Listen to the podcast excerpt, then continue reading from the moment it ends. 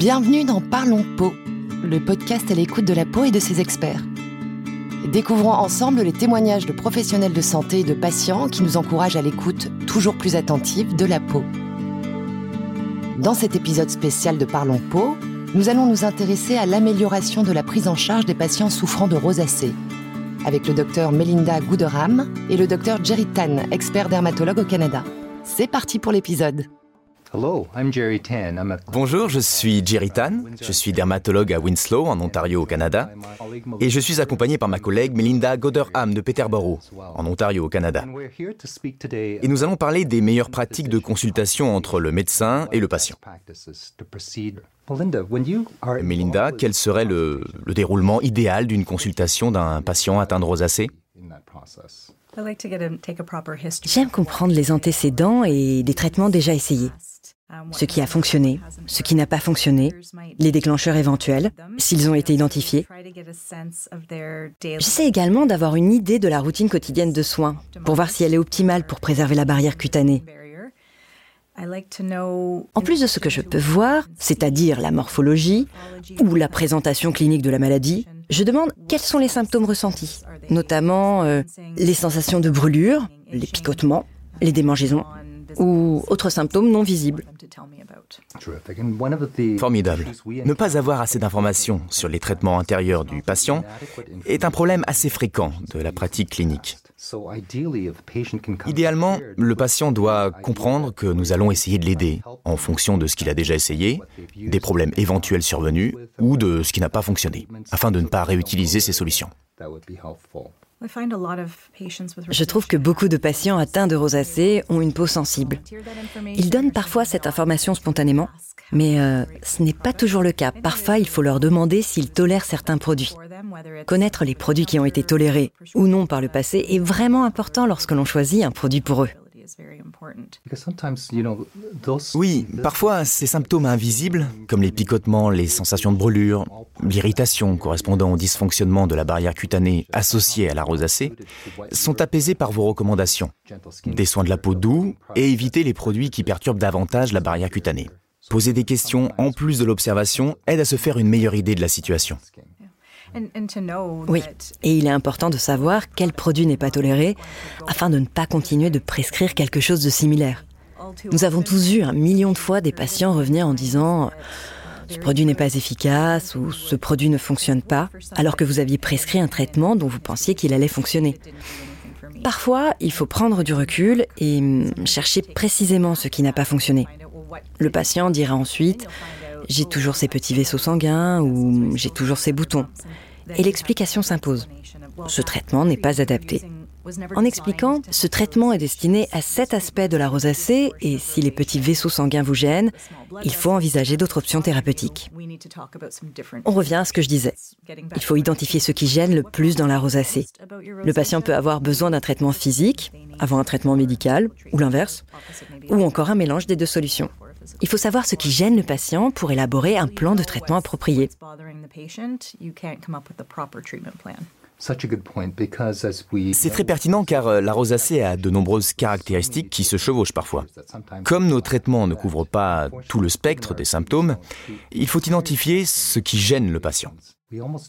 Face à un cas particulièrement grave, il faut laisser le patient orienter le traitement en fonction de ce qu'il gêne le plus.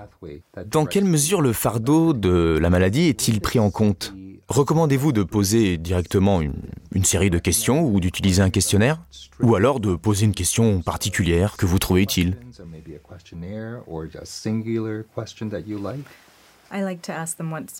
J'aime demander ce qui gêne le plus. Parfois, les patients répondent que ce sont les symptômes. Ils peuvent ne pas parler de l'érythème.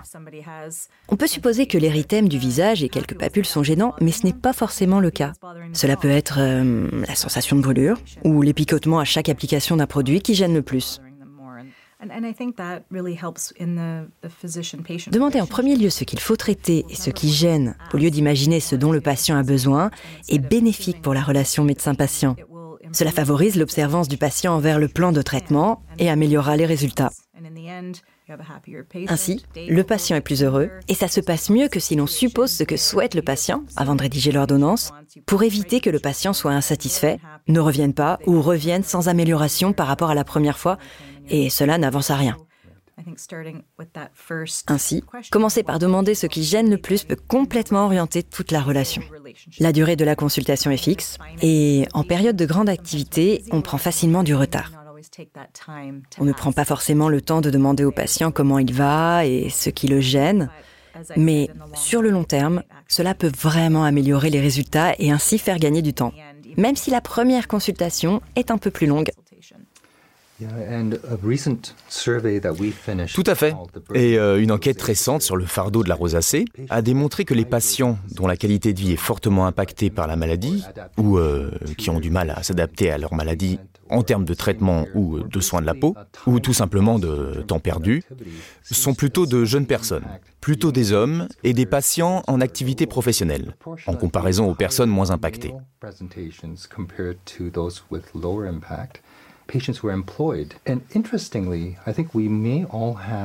Nous voyons tous ces situations au cabinet. Par exemple, j'ai un patient qui est avocat. Il présente euh, un érythème de fond et sa motivation à se traiter est toujours la même.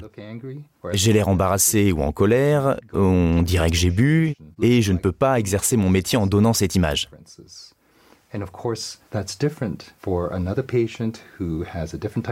Cela serait évidemment différent pour d'autres patients qui ont d'autres métiers.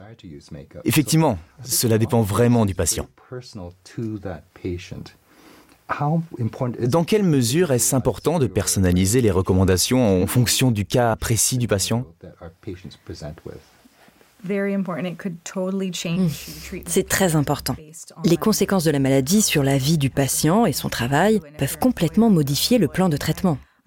Je pense notamment à une patiente qui était sans emploi. Elle avait occupé des postes de commercial toute sa vie avec une rosacée sévère.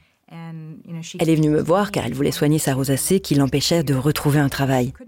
À chaque fois qu'elle passait des entretiens pour des postes de commercial, personne ne lui proposait de poste. Et elle savait, du moins elle suspectait, la raison de ses multiples refus. Heureusement, nous avons pu soigner sa rosacée et au final, elle a retrouvé un emploi. Donc, on a cette sensation d'avoir réussi à changer positivement la vie de quelqu'un lorsqu'on réussit à soigner sa maladie. Mais effectivement, il y a beaucoup d'exemples très clairs démontrant comment la rosacée peut avoir cet impact significatif. Après, compte tenu du système de santé et de la charge de travail des médecins, nous encourageons les patients à poursuivre leur traitement pour obtenir les meilleurs résultats. Nos journées sont tellement remplies que nous ne pouvons pas toujours voir les patients aussi souvent qu'il le faudrait. C'est pas par manque d'intérêt, mais en raison de la pression que le système de santé exerce sur nous. C'est une question de quantité de travail. Tout à fait. À mon avis, si l'on consacre au patient le temps nécessaire pendant la consultation initiale et euh, que l'on prévoit un suivi un peu plus tard, juste pour vérifier l'efficacité du traitement, cela peut faire gagner du temps à l'avenir.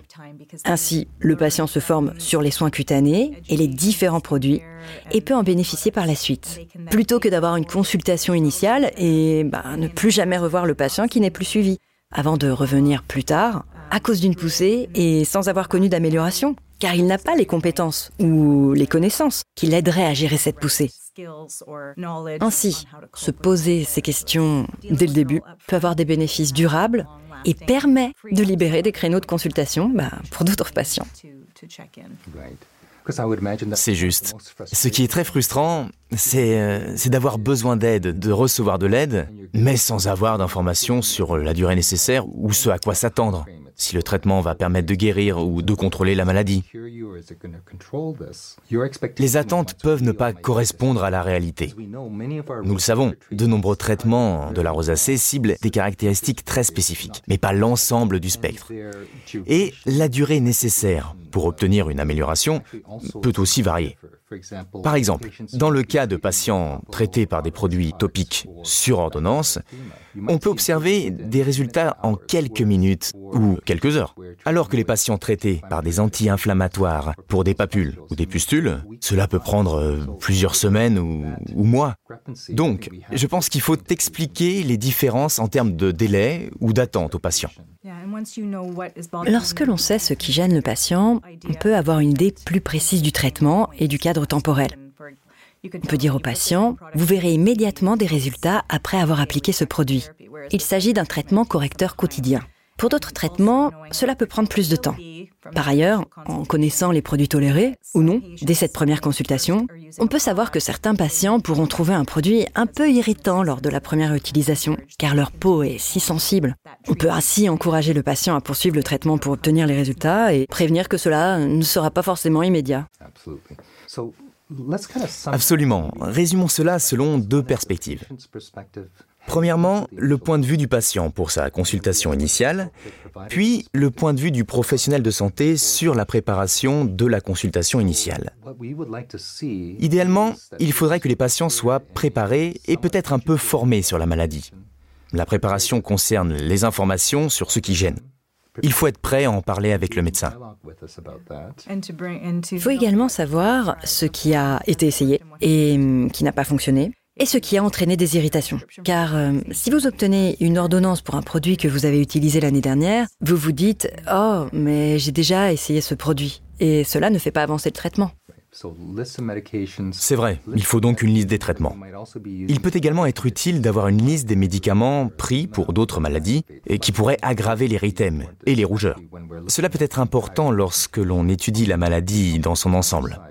Que doit faire le professionnel de santé? Faut-il avoir une liste de questions pour euh, optimiser la consultation? Je pense qu'il suffit d'être sur la même longueur d'onde et d'étudier la situation du patient. Il faut demander ce qui gêne le plus. Il faut s'assurer que le plan de traitement va répondre à ce besoin. Sinon, il existe un risque d'incompréhension. Il est important que le patient se sente écouté. Il doit avoir la possibilité de dire tout ce qui le gêne pour savoir que vous proposez le meilleur plan de traitement possible pour son problème et non une ordonnance standard pour la rosacée. Le traitement doit être personnalisé.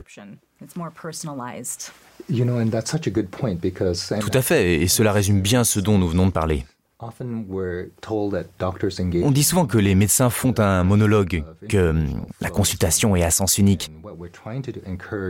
Nous encourageons les patients et les médecins à dialoguer pour, euh, pour bien comprendre l'impact de la maladie et non se limiter à ses caractéristiques visibles.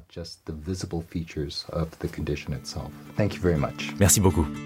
C'est ainsi que s'achève cet épisode spécial de Parlons Peau, dans lequel le docteur Gouderam et le docteur Tan démontrent l'importance d'une bonne communication entre patients et professionnels de santé pour un meilleur suivi du traitement contre la rosacée. Pour découvrir les autres épisodes de ce podcast, n'hésitez pas à vous rapprocher de votre contact Galderma. À bientôt pour un nouvel épisode. Notez que ce contenu reflète uniquement le point de vue des intervenants et n'engage en aucun cas la responsabilité de Galderma.